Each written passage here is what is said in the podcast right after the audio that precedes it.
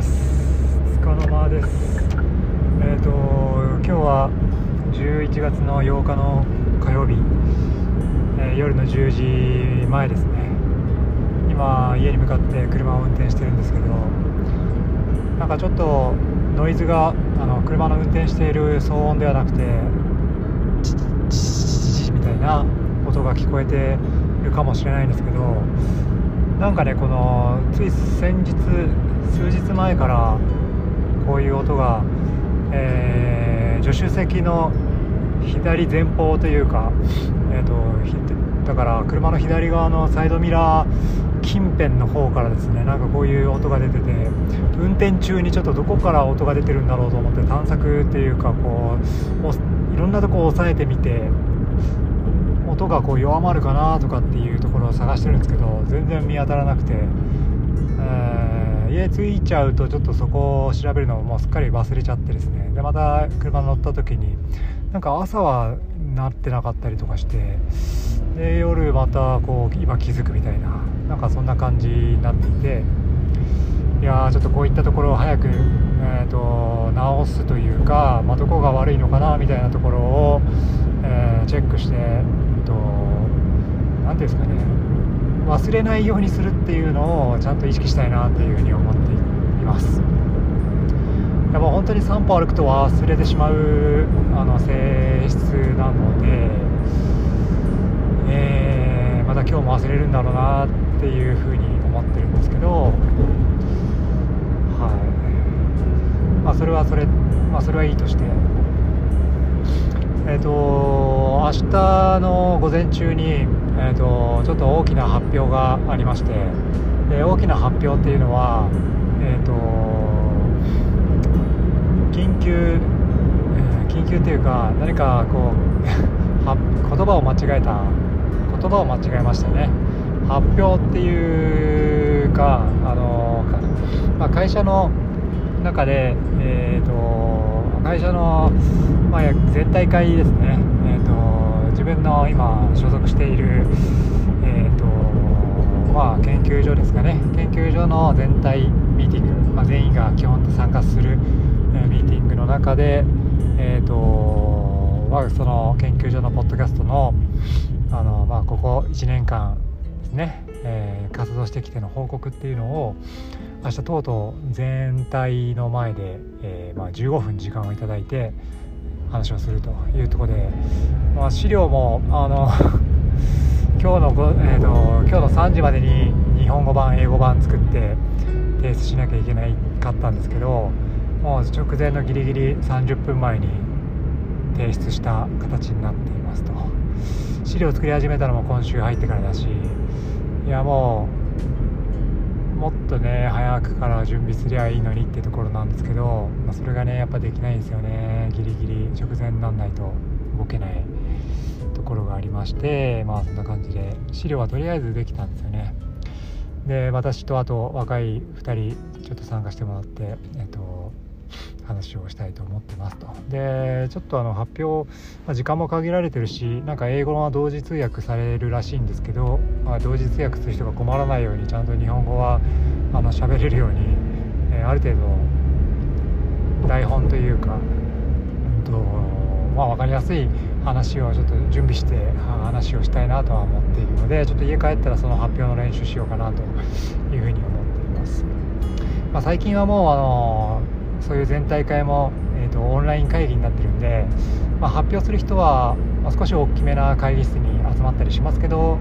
えー、ま、聞いてる人はあの自宅とか、まあ、そういう感じで聞いてると思うので、ま本当に聞いてるのかどうかちょっと分かんないですけど、えー、とりあえずこのポッドキャスト活動をやってきて、えー、やってきたことを話をしたいと思っています。えー、流れとしてはあの最終ゴールはやっぱりこうまだまだ全然あの社内でも認知されてないところがあるのでそこを少しでもこう認知してもらって聞いてみようっていうふうに、えー、とアプリインストールしてフォローしてみようって思う人を増やすっていうことがっぱり達成したいことなのであのそうですね結構まあ15分もいただいたので最初にこう「ポッドキャストって何?」っていうところからでうちの番組どういうことやってんのっていうのを簡単に話をした後に、まあ、その目的、まあ、どういうことを今目的として活動しているのかで、まあ、なんでポッドキャスト使ってんのかと、ね、いうところを話してから、えーと、私たちの、まあ、この1年間とでの,、まあ、あの活動の状況報告というか活動状況というか、えー、結構ね61エピソード配信してましたね今週までで。で、まあ、60人以上の人に、えー、出演していただいてで再生回数が何回とかね、えー、総フォロワー数は何人とかそういったところを報告してまだまだ、まあ、あのポッドキャスト他の番組とかの情報とか聞いてると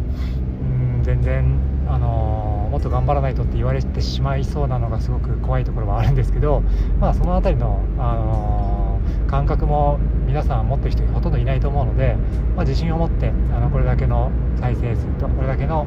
フォロワーの方に、えー、がいますということをお話したいなと思っています。思っていますしやっぱりそれはフォローしていただいてるとか再生していただいてるっていうところは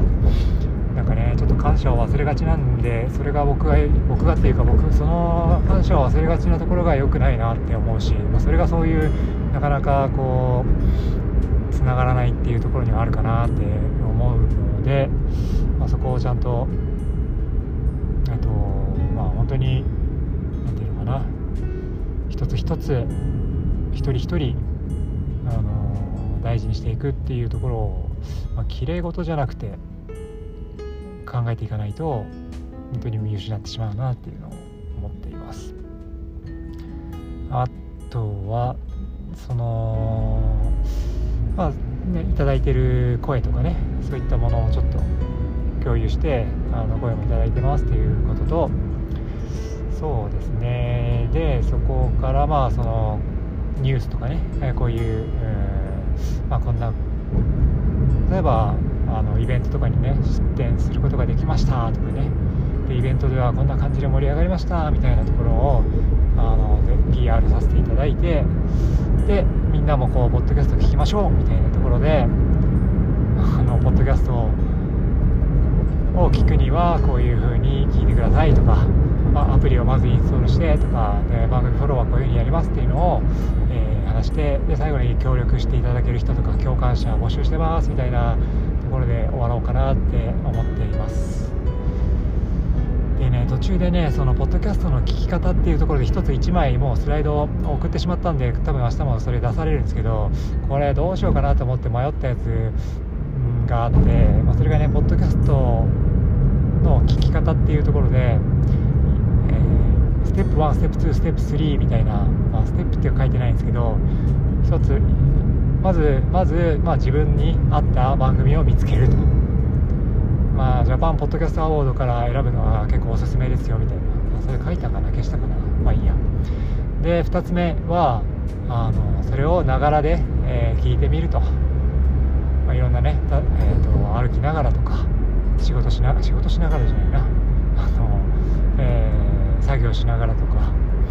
運転しながら通勤しながらそういうところであの耳開いてる時間で聞いてみてくださいと。で最後3つ目が世界の見方が変わるって書いちゃったんですよね、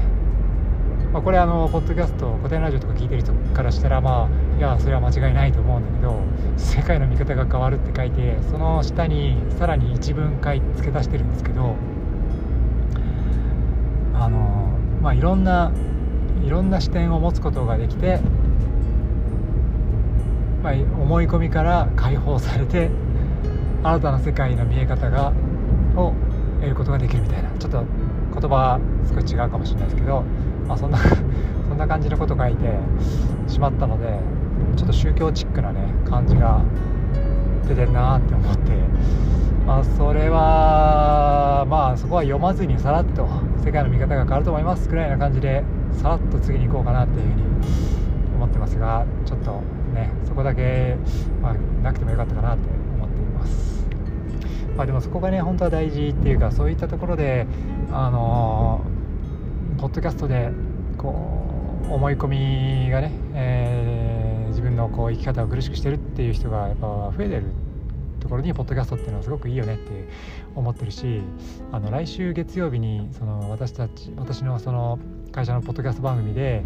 ゲストに出てもらった人の配信の中で、まあ、本当にそういう話をしてるんですよね。まあ、その人もポッドキャストが大好きな人でポッドキャストに出会って、まあ、そういう生き方のあの、まあ、一つ気づきみたいなのを得られたみたいな話があって、まあ、そういう人からしたらねあの本当にポッドキャストってぜひ聞いたらね多分ちょっと見方変わりますよっていうね分かると思うんですけどそれを変に誤解されたら嫌だなっていう話ですね。はい、というわけで明日、えー、まあ、これからちょっと発表の練習をしたいと思っています。それでは今日も聞いていただいてありがとうございました。また次回あるかどうか分かりませんがちょっといろいろ今迷っていて迷っているので、まあ、そのこの番組の在り方とか アカウントの使い方とかそもそも自分が本当に何したいのかとかあの今それずっとあの考えているところです。のでまあちょっとどうなるか分かりませんがまたあのもし配信されたら聞いていただけたら幸いです。ありがとうございました。